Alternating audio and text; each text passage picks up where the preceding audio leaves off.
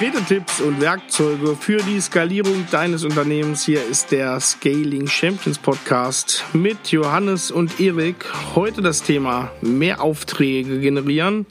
Ein klarer Weg. Hallo Johannes, Grüße. Hallo Erik, ich grüße dich auch. Wie ist die Lage? Ja, Lage ist gut. Ich bin wieder aus dem heimischen Kleiderschrank, du aus einem einsamen Büro bei uns wie ich sehe. Hier weht, ja, hier weht ein kalter Wind durchs Büro, keiner da. Die sonstige Wärme, die hier immer da ist, ja, jetzt, fehlt heute komplett. Jetzt ist sie genau äh, so, soziale Kälte. Ist so. Ist so.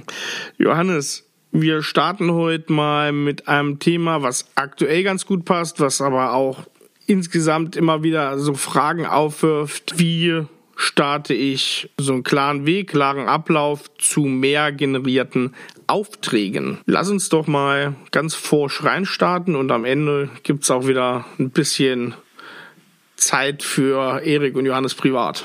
Genau. Also wir, das ist natürlich ein Thema, was gerade aktuell, aber auch sonst äh, sich viele tatsächlich fragen in der IT-Branche. Man kann ja immer mehr Leads, mehr Aufträge gebrauchen. Manchmal läuft es besser, manchmal läuft es eben schlechter. Und das ist ja so eine ganz zentrale Frage, der wir uns auch widmen äh, in unseren Aufträgen, in unseren Aufgaben, die wir so mit unseren Kunden erledigen, wenn wir sie also zu Scaling Champions machen. Wie schaffe ich es denn jetzt ganz konkret, zu mehr Aufträgen zu kommen? Und vielleicht soll man sich vorher nochmal Gedanken machen, wie ist oft die Lage vorher in den Unternehmen? Was wir halt ganz häufig beobachten, ist, dass viele in der IT-Entwicklung, in einem Dienstleistungsgeschäft es aktuell so läuft, dass sie, manche haben tatsächlich einen Vertrieb, manche haben wirklich sehr schlechte Erfahrungen mit Vertrieb gemacht. Die heißt, das heißt, die hatten Vertriebsmitarbeiter, aber was irgendwie nicht so richtig geklappt hat, ist dann wirklich gute Kunden darüber zu gewinnen, sie wiederholt zu gewinnen. Und damit kam man irgendwann zu dem Entschluss, dass dieser Vertrieb da nicht funktioniert mit einem Vertriebsmitarbeiter. Da kam irgendwie nicht die Qualität. Andere haben es vielleicht versucht mit einer Agentur, die kalt telefoniert hat. Da kennt man auch ganz häufig die Ergebnisse, da sind sie sehr unzufrieden, unqualifizierte Termine. Ja, und da entsteht irgendwann so ein Bild, boah, so richtig Vertrieb aktiv auf Leute zuzugehen, ist irgendwie nicht das, was wir können. Und das äh, stellen wir häufiger fest. Ja. Wie siehst du das, Erik?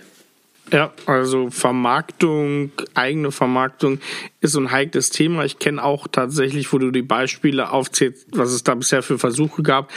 Ich kenne das auch von größeren Partnern, Softwareherstellern, die ihren Umsetzungspartnern da ganz ja, verrückte Sachen an der Hand geben, wo auch Telefonakquise eine Rolle spielt, aber gar nicht die Weiterentwicklung von echten Lösungen, sondern tatsächlich nur sehr teuer bezahlte Marketinggeschenke, was dann oft endet in ja, Frustration, weil da viel Geld auch anteilig von den Unternehmen ausgegeben wird für diese Sachen. Ja, und da gehen dann natürlich viele auf das Thema Ausschreibungen oder Netzwerk, was also Netzwerk ist gut, Ausschreibung, äh, da können wir nochmal gesondert drüber sprechen. Netzwerk ist aber auch immer nur zum, ne, muss man auch bewerten, was, was an Netzwerken gut ist, das sollte man auch nochmal rausstellen, was eher schwammig und schwierig ist. Genau, also manchmal kommen dann wirklich Kunden auf einen zu. Das ist ja auch super. Das spricht ja schon mal für die Positionierung und Ausschreibungen sind auch äh, erstmal ein gutes Zeichen. Es ist halt immer schwierig, an Ausschreibungen teilzunehmen, die man nicht kennt, wo man ganz kalt ist und auch nicht weiß, was da vorher schon passiert ist. So, und das ist natürlich insofern eine Herausforderung, an der äh, viele unserer Kunden dann stehen und auch zu uns kommen, dass du darüber nicht aktiv steuern kannst, jetzt zu wachsen und mehr Kunden zu gewinnen, weil das halt nicht steuerbar ist. Und gerade in Zeiten, wo es mal wirtschaftlich nicht so gut kommt, ähm, und du wartest, dass jetzt ein Anruf kommt und da kommt einfach nichts, fühlt sich das nach einem gewissen Zeithorizont auch schlecht an, weil du einfach an dieser Stelle, die so wichtig ist für Unternehmen, nämlich neue Aufträge, neue Kunden, neues Geschäft, dass es da still ist und dass man es nicht in der Hand hat und man also quasi ein Opfer der Umstände ist und man so ein bisschen in der Reaktion ist und wartet. Und das ist natürlich nicht sehr zufriedenstellend. So, dazu kommen wir eigentlich auch zur aktuellen Sackgasse der Woche. Das heißt die Sackgasse der Woche. Und die ist, bisher hat es ja auch gereicht, Vermarktung ist einfach nicht unsere Stärke. Und wir können wieder verstehen, woher das kommt, nämlich aus den bis gerade angesprochenen Gründen. Und das ist vielleicht sogar richtig, ja, dass man sagt, also das ist wirklich nicht unsere Stärke. Wir haben es nie gelernt, uns zu positionieren. Wir haben es nie gelernt, uns auch zu vermarkten, klare Botschaften nach außen zu bringen und auch dann aktiven Vertrieb zu machen. Das, das kann also, man kann also erstmal sagen, das ist richtig. Die Frage ist nur, ist es hilfreich? Also ist dieser Glaubenssatz hilfreich? Und vor allem, was mache ich jetzt damit? Also das ist halt eine Situation, die auch, das sage ich jetzt auch ganz deutlich, eine Opferhaltung äh, ist, weil man sagt, wir können das einfach nicht und so ist es jetzt halt. Aber liebe Leute, liebe Unternehmer, ihr habt es ja voll in eurer Hand.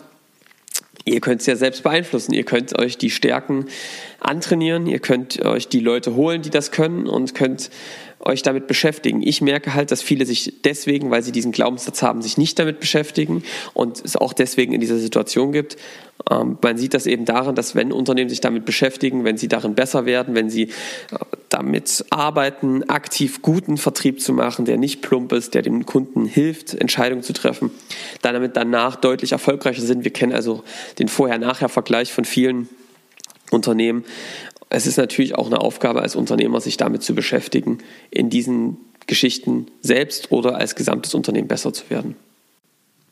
Aber gar kein Hexenwerk, das muss man auch mal dazu sagen. Also diese Vor-Nachher-Vergleiche oder auch Unternehmen, vielleicht kennt ihr das auch, die vielleicht regional aus dem IT-Bereich so ein bisschen hervorstechen, weil sie irgendwie lauter sind, weil sie ähm, ja mehr Kontaktfläche und Präsentationsfläche haben wenn man mal dahinter guckt, ist das gar keine Raketenforschung, die die betreiben. Das ist tatsächlich sehr überlegte, sehr kleine Maßnahmen, die aber zu einem relativ großen Effekt führen. Also es geht jetzt hier echt nicht drum, um morgen HubSpot äh, zu installieren, super Software, aber das ist jetzt nicht nötig und dann äh, fünf Leute im Marketing und zehn Leute im Vertriebsteam zu haben. Ja, also man kann da klein anfangen und man muss auch sagen, das Thema Vertrieb ist jetzt auch eins, was sehr gut erschlossen ist, möchte ich mal sagen. Da gibt es also sehr bewährte Dinge, auf die man zurückgreifen kann, auch in der Vermarktung. Und darum soll es ja jetzt heute gerade gehen, dass wir mal ein paar konkrete Erfahrungswerte rausgeben und mal einen Weg aufzeigen, wie machen wir das mit unseren Kunden, wie haben wir es selbst getan, wie machen das andere Unternehmen, was sind vielleicht Tipps, die du jetzt konkret umsetzen kannst, um auch in der jetzigen Situation, aber auch, äh, ja, wenn du das hörst, einfach jetzt einen konkreten Weg zu haben, wie du da hinkommst, vielleicht aktiv, selbststeuerbar zu mehr Anfragen und mehr Aufträgen zu kommen und auch eine höhere Sichtbarkeit bei deiner Zielgruppe zu bekommen. Genau. Wollen wir mal reinstarten? Ja, Erik? und am besten machen wir das so wie eine Art Ablaufplan und äh, gehen das so ein bisschen chronologisch durch die Punkte, würde ich sagen, Johannes. Okay, dann würde ich mal anfangen mit dem nullten Tipp, also bevor man anfängt quasi das ist jetzt nichts Neues, da haben wir auch schon darüber gesprochen im Podcast. Aber der erste Schritt ist sicherlich, dass du jetzt nicht einfach anfängst, dein Portfolio zu nehmen und es nach außen äh, darzustellen. Das ist das, was altes Marketing einfach im Bauchladen vor sich herzutragen und zu sagen, hier guck mal, das können wir alles Tolles. Ich würde immer damit starten, ähm, spitz in einen Markt reinzugehen, nicht das jetzt für alle recht zu machen, also lieber der Erste im Dorf als der Zweite in der Stadt, sondern sich jetzt mal rauszunehmen, was ist denn jetzt der Zielkunde, wenn ich jetzt gerade eine kurzfristige Geschichte plane, vielleicht für eine spezielle Kundengruppe, aber du kannst es auch fürs gesamte Unternehmen machen. Wer ist denn die Kundengruppe, auf die wir jetzt erstmal abzielen? So, und was ist die Problemstellung, die wir lösen werden, ganz konkret? Und zwar kann die auf einer technischen Ebene sein, die kann aber auch eher auf einer geschäftlichen Ebene sein, dass du sagst, okay, Kunden ähm, haben gerade massivste Probleme, weil sie ihre Kosten senken müssen. Und zwar in der IT. Ja, also wir sprechen jetzt quasi die Leiter von äh, IT-Abteilungen in äh, produzierenden Unternehmen an und die müssen ihre Kosten in der IT senken. Das wäre mal so ein Use Case. Ihr wisst also, was ihr könnt. Dabei könntet ihr vielleicht helfen. Habt ihr vielleicht ein paar Beratungsideen. Habt aber vielleicht auch ein Tool, was das gut kann. Und mit diesen Problemstellungen, jetzt mal beispielhaft, sagst du dann, okay, auf diese Zielgruppe möchte ich gerne losgehen. Das ist, da gibt es aus meiner Sicht einen Bedarf.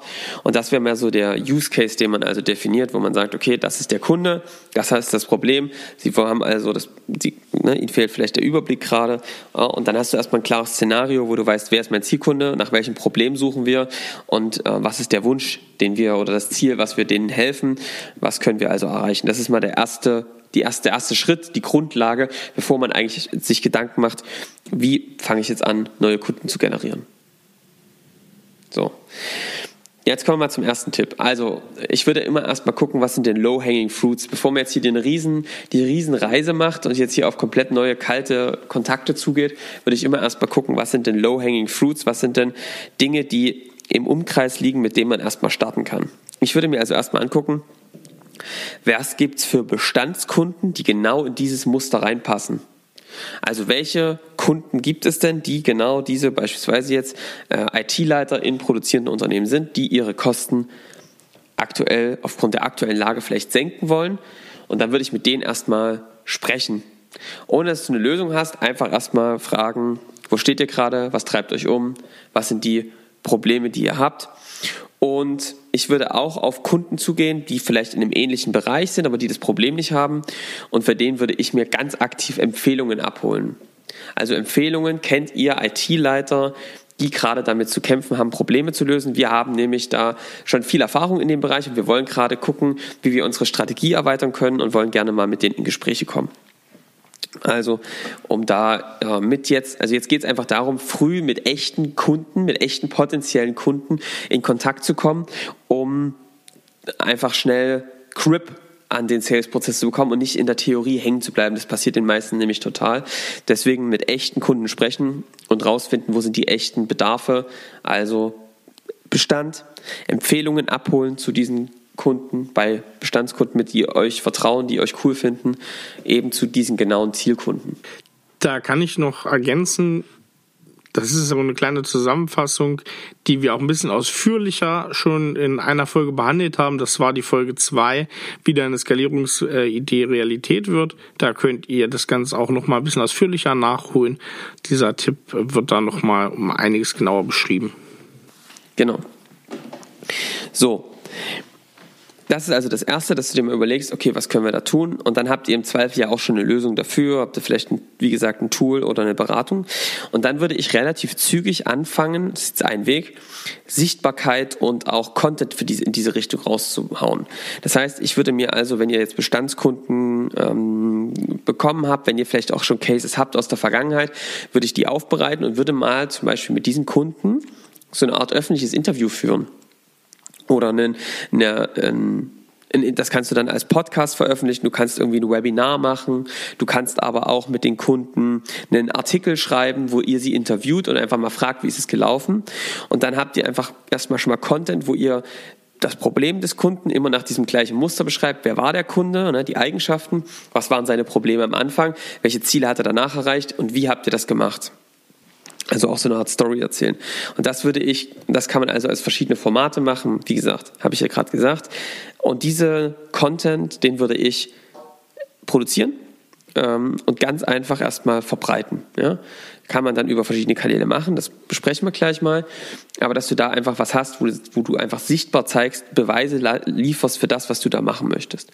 Und dann kannst du dir eben kleine Werkzeuge rausnehmen, Best Practices aus diesem Bereich, äh, weiß ich nicht, ein Tool, um ähm, eben Kosten in der, in der, in der IT-Landschaft zu reduzieren.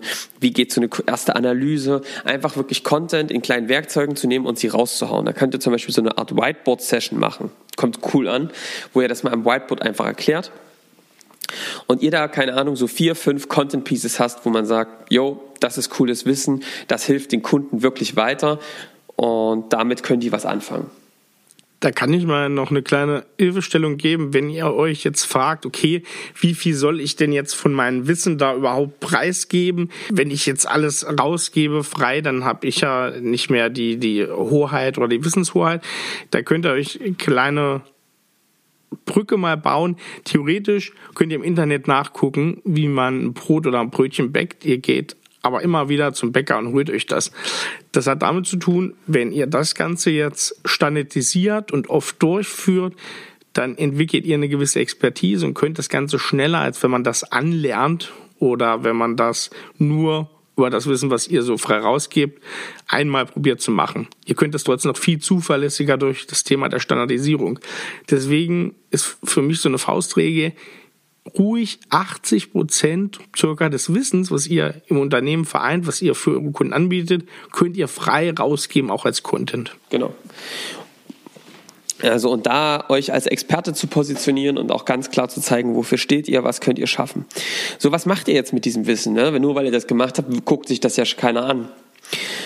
Was ich dann machen würde, wäre damit mal anzufangen, das Wissen über Zielgruppenbesitzpartner beispielsweise rauszuverteilen. Oder, also was sind Zielgruppenbesitzpartner? Dafür haben wir eine Folge gedreht. Die letzte Folge. Und die letzte Folge, Folge Nummer 8 war das. Und in der haben wir ganz klar beschrieben, wie kommst du an Zielgruppensitzpartner ran, wie platzierst du da Content. Was also echt geil wäre, wär, wäre, wenn ihr es schafft, bei euren Zielgruppensitzpartnern, keine Ahnung, Hersteller, Presse, euren Content zu platzieren, dass die den einfach erstmal rauspusten. Ohne dass es da einen großen Call to Action gibt vielleicht, aber erstmal rausbringen, dass die sagen, ey, das ist cooler Inhalt, das nützt unseren Kunden und euren quasi potenziellen Leads. Ähm, ihr könnt auch, was sehr gut funktioniert ist, dass das eure Kunden, mit denen ihr da vielleicht Interviews geführt habt, einfach selbst reposten, ja, dass die das also auch verteilen in ihrem Netzwerk. Was ihr auch machen könnt, ist auch ein bisschen direkterer Weg, dass ihr euch bei LinkedIn oder Xing einfach wirklich Zielkunden raussucht, denen äh, einfach eine anfragt, in euer Netzwerk hinzufügt, entweder es postet oder es denen sogar schickt, weil ihr sagt, hier, guckt mal, wir haben da was produziert, vielleicht hilft euch das ja. Einfach so als ein, als ein Punkt, um an mehr Zielkunden ranzukommen im ersten Schritt. Was ist das Ziel davon? Naja, ihr wollt erstens Sichtbarkeit als Experten bekommen und ihr wollt erstmal Nutzen stiften im ersten Schritt und cooles Wissen zur Verfügung stellen. Das heißt, die IT-Leiter rauszusuchen und mit denen ins Gespräch zu kommen durch cooles Wissen und dann einfach auch mal die Frage zu stellen, hier, ähm, wie sieht es denn bei euch aus? Habt, sind das Themen, die euch interessiert haben? Habt ihr da einen Bedarf? Ja? Das kann man sehr gut über soziale Medien machen. Man kann es sehr gut über Zielgruppen-Sitzpartner machen, erstmal Content liefern. So. Was, wie sieht es aus mit Empfehlungen? Genau, Empfehlungen ähm, stecken da ja auch schon drin. Ne? Also wenn ihr da habe ich ja vorhin schon mal ein bisschen was dazu gesagt. Ich würde auch an diese Empfehlungen, ähm, die kann man zum Beispiel damit angehen, die einfach aktiv anzusprechen, zu sagen, hier, pass mal auf, ich habe eine Empfehlung von dem und dem Kunden bekommen. Und der Person, lasst uns einfach mal zusammen sprechen oder ihr schickt denen auch erstmal dieses Video oder irgendwas, was ihr produziert habt, damit ihr dort ja, auch Nutzen erstmal stiftet. Und wenn ihr einmal bei einem Kunden saßt und eine Empfehlung bekommen habt und dem weiterhilft, würde ich systematisch immer wieder, wenn ihr mit Kunden sprecht, ganz aktiv nach Empfehlungen fragen. Darüber können wir, glaube ich, später irgendwie nochmal sprechen. Der Trick ist aber, dass ihr gar nicht den Kunden, dass der Kunde euch nicht verkaufen muss, sondern dass ihr, wenn ihr sagt, ja, lieber Kunde, willst du uns eine Empfehlung geben?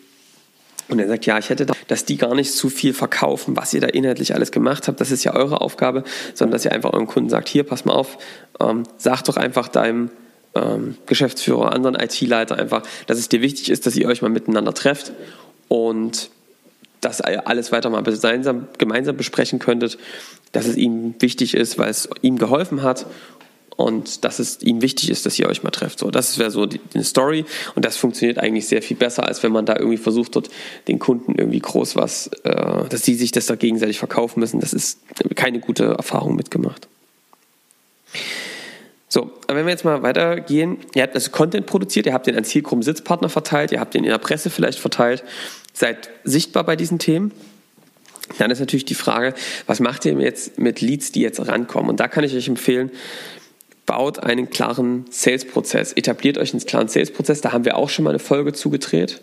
Erik, welche Folge war das? Folge 5, ja, glaube ich. ich, ich ähm, überbrücke mit ähm, mein Gerede jetzt mal die Zeit. Und zwar haben wir das in der Folge 5 skalierbar und planbar Kundengewinn schon mal abgehandelt, wie man das Ganze aufbauen kann. Also da ist mal beschrieben, wie du an so einen Sales-Prozess rankommst. Ich denke, das ist jetzt ein kleiner Spoiler für später. Wir werden jetzt in Zukunft auch nochmal detaillierter solche Sales-Prozesse beleuchten wie die konkret inhaltlich aussehen, aber wie man zu so einem Sales-Prozess kommt, haben wir eigentlich relativ klar da beschrieben. Das Ziel ist also, dass du irgendwie ein paar klare, abgrenzbare Formate hast, die eine ganz klare Beschreibung haben und eine klare Kundenreise, durch die du die Kunden durchbringst. Also beispielsweise so ein Einstiegsformat wie so eine Ein-Stunden-Expert-Session, wo man also mal mit dem Kunden beleuchtet, wo sind gerade seine Probleme, wo, was wollen sie eigentlich wirklich erreichen, welche Lösungsmöglichkeiten und Wege gibt es dahin und ja, äh, welche Hürden gibt es aktuell und welche Werkzeuge von anderen Unternehmen gibt es. So ist ein Einstiegsformat. Andere Kunden von uns die machen mit den Kunden so Ping-Pong-Sessions, auch cool. Da geht es also darum, die haben eine Idee für ein Event und die machen so Ping-Pong und schießen einfach Ideen immer so hin und her, bis einfach die Idee weiter geschärft ist. ist auch eine coole Idee.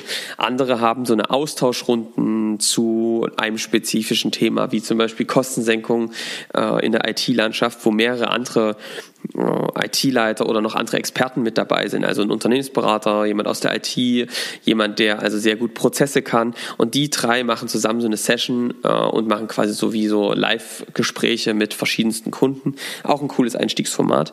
Darum geht es also, in einem kleinen Format dem Kunden sofort wieder Nutzen zu stiften und mit denen in persönliche Gespräche zu kommen und dann also auch die Zeit zu haben, eine saubere Bedarfsermittlung zu machen und rauszufinden, was treibt die eigentlich um, auf welcher Stufe stehen die gerade sowas zu schaffen. Genau. Da ist natürlich der Tipp, schaff es, dass der Sales-Prozess wirklich durch deine Mitarbeiter gelebt wird, dass du einen klaren Prozess hast, der kontinuierlich verbessert wird mit klaren Formaten, die also ein Ziel haben, einen Inhalt haben, eine Dauer und am besten auch Skripte dahinter liegen, die du immer weiter verbesserst. Wer heute ohne Skripte verkauft, ist, das find, ist wirklich krank. Also, weil nur so hast du eigentlich die Möglichkeit, das kontinuierlich besser zu machen. Eric, das dazu. Gutes Zitat, das nehme ich raus. Wer heute ohne Skripte verkauft, ist krank. Finde ich, finde ich sehr gut. Das nehme ich, äh, nehme ich mit. Eric. Wie war die Frage, Johannes? Die vierte Frage war, wie gewinnt man jetzt mehr Sichtbarkeit und mehr Leads? Ja, Thema Sichtbarkeit.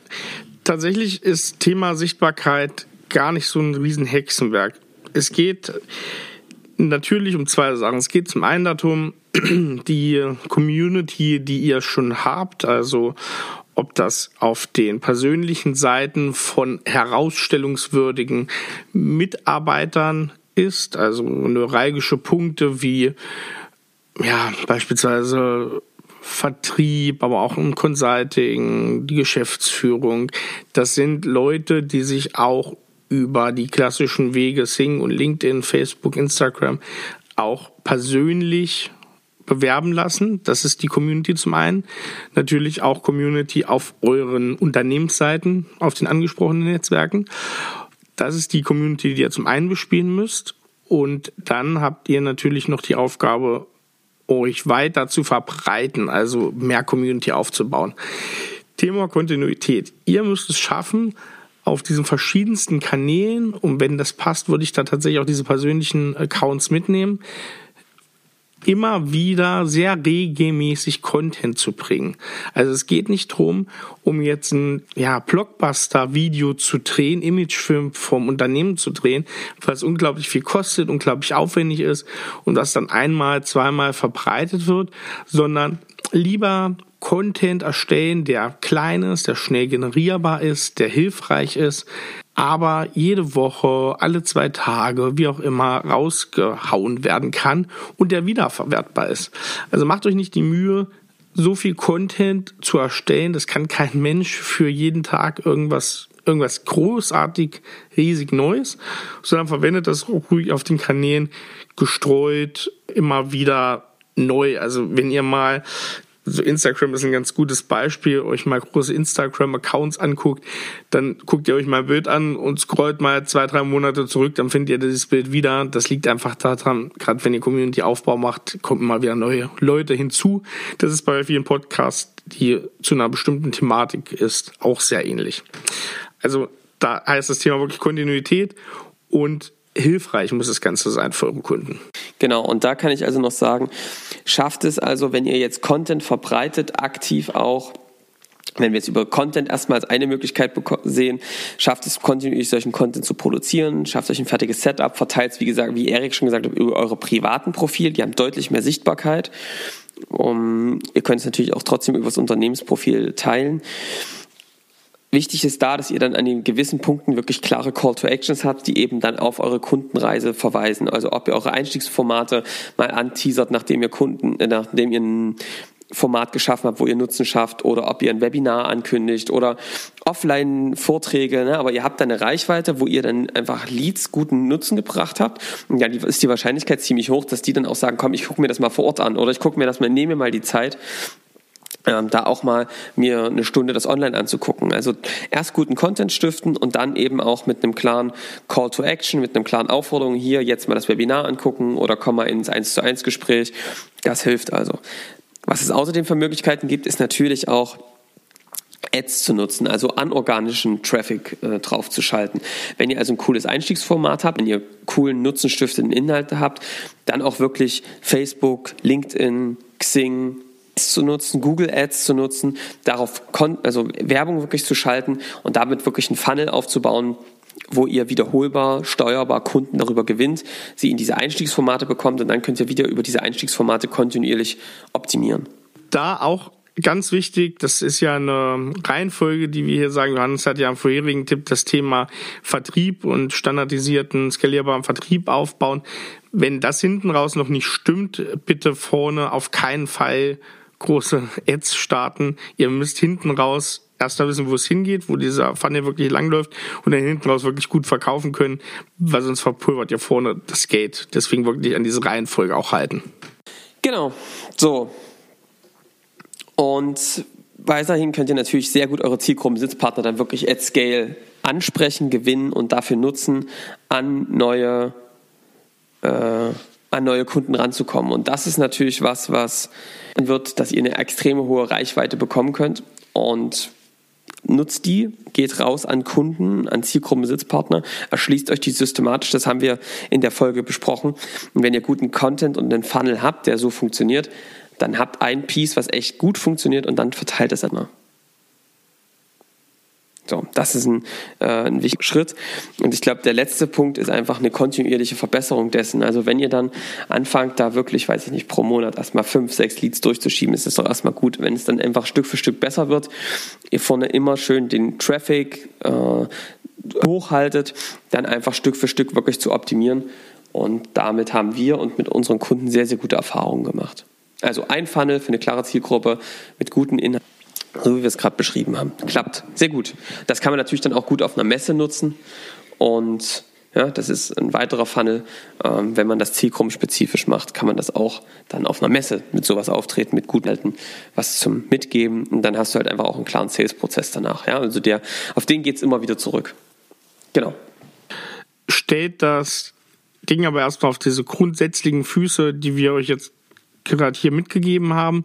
Und bei der Optimierung achtet dann bitte darauf, dass nicht verschiedene Leute an verschiedenen Stellen immer parallel werkeln, sondern seht das Ganze als ja, Gesamtkonstrukt und werket dann wirklich fokussiert an einer Stelle, um die besser zu machen, ob das vorne der Pfanne ist, ob es die Verkaufsgespräche sind und dann einzeln kleine Schritte optimieren, um das besser zu machen. Genau, so ist es. Das ist jetzt erstmal als ein paar konkrete Tipps, die helfen, die funktionieren. Aber wir gehen in Zukunft sicherlich nochmal detaillierter in diese einzelnen Funnels rein, was man da machen kann. Ich denke auch, das ist immer wieder ein Thema, was auch viel nachgefragt wird, äh, um da auch Einblicke zu geben. Ich würde sagen, Johannes, das war es erstmal mit unserem inhaltlich, ja, inhaltlichen Teil der Sendung mit den konkreten Tipps und Werkzeugen. Lass uns doch mal kurz reinstarten in den aktuellen Alltag. Bei uns ist es ja aktuell so, äh, so weniger Arbeit ist bei uns nicht, sondern im Homeoffice irgendwie stapelt sich die Arbeit noch weiter nach oben. In den letzten Wochen ist es auch nicht weniger, sondern gefühlt mehr geworden. Wie ist es so ansonsten, Johannes? Du, äh, eigentlich ganz gut. Ich nutze gerade die aktive Zeit und äh, lese wirklich mehr. Das ist echt ganz cool. Und vor allem koche ich halt viel. Ne? Also, und äh, haben wir ja schon gesagt, das ist ja unsere große Leidenschaft, Kochen. Deswegen werden wir auch jetzt mal ein bisschen darüber sprechen. Ich habe was Leckeres vorbereitet jetzt und auch, weil ich natürlich weiß, dass wir jetzt im Podcast immer quasi was verteilen, gibt es jetzt also auch ein schönes, äh, ein schönes Rezept jetzt wieder von mir. Ich habe also letztens was Leckeres gemacht. Ich fange, starte einfach mal direkt rein. Fang mal an. Ich habe letztens ein äh, Südstaaten-Backhuhn gemacht. Um genauer zu sein, ist das, sind das eigentlich so Hühnchenunterschenkel, schön vom Fleischer Bio äh, Hühnchen geholt. Und dann habe ich Unterschenkel äh, und Oberschenkel quasi genommen, also diese Keulen und den Unterschenkel. Ne? Und was wir da gemacht haben, ist, ist ein bisschen aufwendiger, aber es lohnt sich der weite Weg. Ja, wie beim Sales, es lohnt sich. Mm, was, was ich gemacht habe, ist, du musst das erstmal ein bisschen so einlegen. Ne? Also machst erstmal einen ersten Tag, nimmst die auseinander und dann machst, fängst du an, schön würzen, Knoblauch, Salz, Pfeffer, äh, ein bisschen italienische so Kräuter noch dazu, ganz lecker. Eingerieben, bisschen Rohrzucker ran und dann stellst du das erstmal in den Kühlschrank. Acht Stunden. So. Dann nimmst du das wieder raus aus, äh, aus dem Kühlschrank und dann kippst du dort einen halben Liter Buttermilch drauf. Erik, da hatte ich nochmal eine Frage, da war ich mir dann nicht mehr so sicher, weil äh, meine Freundin hat mich dann gefragt, was passiert denn da? Und ich, ich habe gesagt, dass das Fleisch wird, wird das dadurch mürbe, dass das durch die Buttermilch irgendwie an, so ein bisschen anmuckelt? Ja, das wirkt jetzt wahrscheinlich komisch für die Leute, die, die uns nicht kennen, wenn ich jetzt, wenn ich das jetzt erkläre, aber tatsächlich sind es die Milchsäurebakterien, die dann das Fleisch zersetzen und das dann ja so ein bisschen aufspeisen. Das macht man ja auch. Buttermilch ist ja der Klassiker beim Kaninchen zubereiten, um das auch schön weich und zart zu machen, das Fleisch. Das erklärt einiges, warum das so lecker war. Also, das habe ich auf jeden Fall dann die Buttermilch drauf getan, habe nochmal zwölf Stunden in, in, den Kühlschrank gestellt. So acht, also schon mal 20 Stunden lag das schon mal im Kühlschrank. Dann habe ich das rausgenommen und dann habe ich da eine schöne Mehl, Backpulver, Salz, Pfeffer, Paprika vermengt habe ich dort eine Panade gemacht. Und dann habe ich das frittiert. Also rein in die Panade, gedreht, paniert. Im Topf oder hast du eine Fritteuse? Im Topf, im Topf. Ja. Im Topf frittiert, einmal rausgenommen, kurz gewartet, nochmal frittiert, zweimal frittiert. Danach wird das Hühnchen, ist, ist, jetzt wo ich es nochmal durchgehe, ist es wirklich komplex. Danach wird das Hühnchen in den Ofen nochmal getan, nochmal für 20 Minuten oder 10, 15 Minuten so, damit das nochmal schön durchzieht. Dazu gab es ein paar schöne Süßkartoffeln, einfach die in der Hälfte durchgeschnitten, aufs Backfleisch, schön Olivenöl, Salz, Pfeffer und eine leckere äh, Soße, äh, die ich aus dem Resten der Buttermilch gemacht habe. Und dazu gab es dann frischen Spargel. Wow. Ich sag dir, es war ein Gedicht. Knusprig war's, lecker war's. Äh, die, äh, die Familie war außer Rand und Band und es wurde genossen von allen Mitgliedern der Familie. Ah, es ist ja so ein richtiges so Soul Food jetzt für die Zeit auch. So, das war Soulfood. Also du hast ja jetzt mehr Zeit und die habe ich jetzt eigentlich richtig genutzt, um auch mal ein bisschen in die komplexere Küche jetzt hier einzusteigen. Mega. Nicht ultra komplex, ja, ich gebe dir recht, aber. Nee, aber schon, das klingt, also das klingt, äh, das klingt nach, also ich würde es tatsächlich gerade nachkochen gerne, muss ich sagen. Ich habe noch einen Veggie, äh, wenn wir schon dabei sind, würde ich den Veggie da mal übernehmen. Schieß los. Ich hatte am Wochenende so ein Gericht, das machen wir irgendwie schon so seit einem Jahr ganz gerne. Das ist ein schönes, schönes Ofengericht und zwar ist das äh, im Ofen gegrillte Aubergine, also einfach Auberginen ähm, teilen. Da würde ich diese dünnen, eher hell ähm, violetten äh, Auberginen nehmen, die teilt man in der Mitte, ritzt da so ein kleines Karo-Muster ein, bisschen Olivenöl, Salz drüber und dann mit Oberhitze und Grill eingeschaltet, ja, die schön weich werden lassen. Also muss man dann am Ende mit einem Löffel eigentlich rausziehen können aus der Schale. Äh, die zieht ihr dann mit einem Löffel raus, und lasst die dann wie so Filets sozusagen liegen, macht die auf den Teller. Und dann gibt's was Schönes und zwar eine ja, vegane ähm, Mayonnaise oder Soße. Da nehmt ihr Tahine für, das ist diese, ja, diese Sesampaste. Da kommen so ein paar Esslöffel rein, so vier, fünf Esslöffel. Dazu abgeschmeckt, das könnt ihr so ein bisschen individuell machen. Sojasauce, ein bisschen ähm, Säure müsste rein, Zitronensaft oder auch so ein Merin, so ein Reisessig geht dafür und das Ganze ein bisschen abschmecken, Pfeffer, Salz und vielleicht ein bisschen Schärfe noch dazu bringen, Knoblauch rein und dann macht ihr das Ganze mit dem Pürierstab so ein bisschen durch, alles was da drin ist.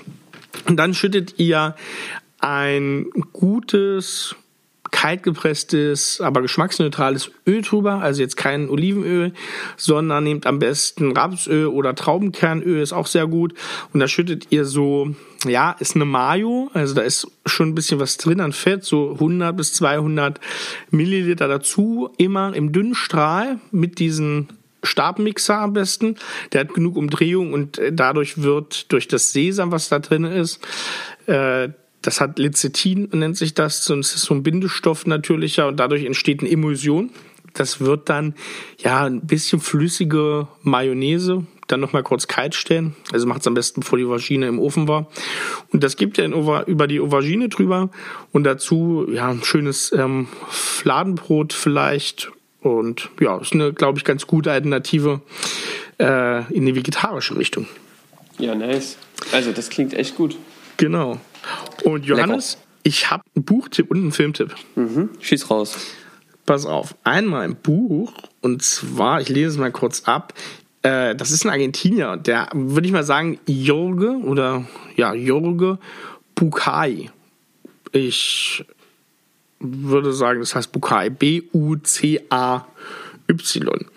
Und zwar heißt das Buch Komm, ich erzähle dir eine Geschichte. Und dieser Jorge ist nämlich Psychoanalytiker aus Argentinien. Und dieses Buch ist unglaublich gut. Das ist zwar, hat eine Rahmenhandlung, es geht aber um einzelne Geschichten, die bestimmte Denkmuster erklärt und Glaubenssätze so ein bisschen aufbricht. In kleinen Anekdoten.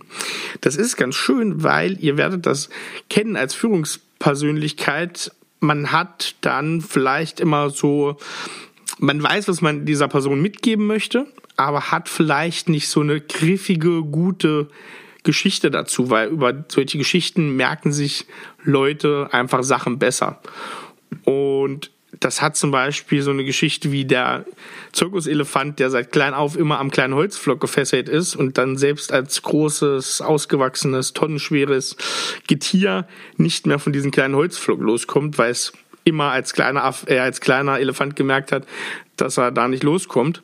Und das ist so ein ganz schönes Buch, um Anekdoten zu lernen, aber auch um selber vielleicht so ein paar Denkmuster zu überdenken, finde ich ein ganz, ganz tolles Buch. Also komm, ich erzähle dir eine Geschichte, heißt das. Und dann ein Film, der ganz gut ist und eine aktuelle Situation, die wir nicht haben, nämlich so Gruppendynamiken, ganz gut beschreibt, der später wieder wichtig wird, wenn wir alle wieder im Büro und in Meetingräumen sitzen. Das ist der Film Die Zwölf Geschworenen, werden auch viele kennen von 1957, ein Klassiker des damaligen Hollywood-Kinos und der beschreibt, das ist ein Kammerspiel, beschreibt die zwölf Geschworene bei einem eigentlich total klaren Fall vor oder nach der Urteilsverkündung in einen Raum sitzen und sich darüber unterhalten, ist dieser Angeklagte nun schuldig oder nicht schuldig. Und am Anfang wirkt es so, als ob dieser Film wahrscheinlich nur fünf Minuten dauert. Und dann zeigt er aber auch, welche Rollen in so einer Gruppe wirken, wie so eine Meinung ganz schnell umschlagen kann und wie Beeinflussung von Gruppen und Gruppendynamiken funktionieren und ist heute noch ein ganz beliebtes ja, Stück bei Soziologen, um solche Abläufe auch mal ganz gut darzustellen. Also guckt euch das mal an. Jetzt hat man ja Zeit für ein paar Filme. Das ist eine gute Idee, Erik. Ähm, sehr schön. Ich habe noch eine Sache, die ich ansprechen möchte. Und wir haben uns jetzt vor kurzem, habe ich mich auf LinkedIn schon ein bisschen geäußert. Ich habe mir, habe ja gesagt, hier, ich habe, es gibt ein paar coole Unternehmen, die jetzt gerade echt sehr starke äh, Funnels aufbauen, die aber nicht so plump sind, die ihren Kunden echten Nutzen bringen, die wirklich helfen. Und wir haben uns jetzt überlegt, das kommt jetzt ja exklusiv im Podcast, dass wir jetzt demnächst mal so eine kleine Art Serie machen, wo wir mit Unternehmern, mit Leuten, die da in diese Funnels gebaut haben, also diese Einstiege für Kunden, diese klaren Kundenreisen, dass wir mit denen so eine Art Reviews machen. So eine öffentlichen Reviews, ne? Also was habt ihr da inhaltlich euch gedacht? Wie geht das vonstatten? Und dass wir das einfach mal gemeinsam miteinander machen und da einfach so eine kurze Serie rausbringen. Also immer mal wieder regelmäßig machen.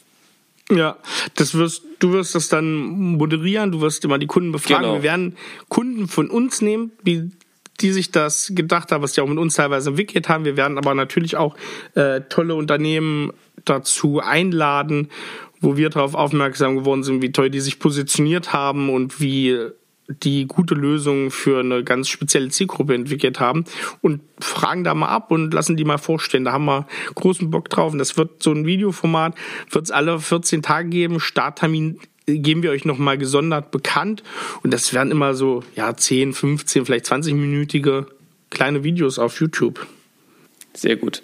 Und dass die ja, das würde einfach mal einen Einblick geben und dass es mal konkreter, konkreter wird. Ne? Also mal so ganz konkret zeigen ja. am Beispiel, wie machen die das.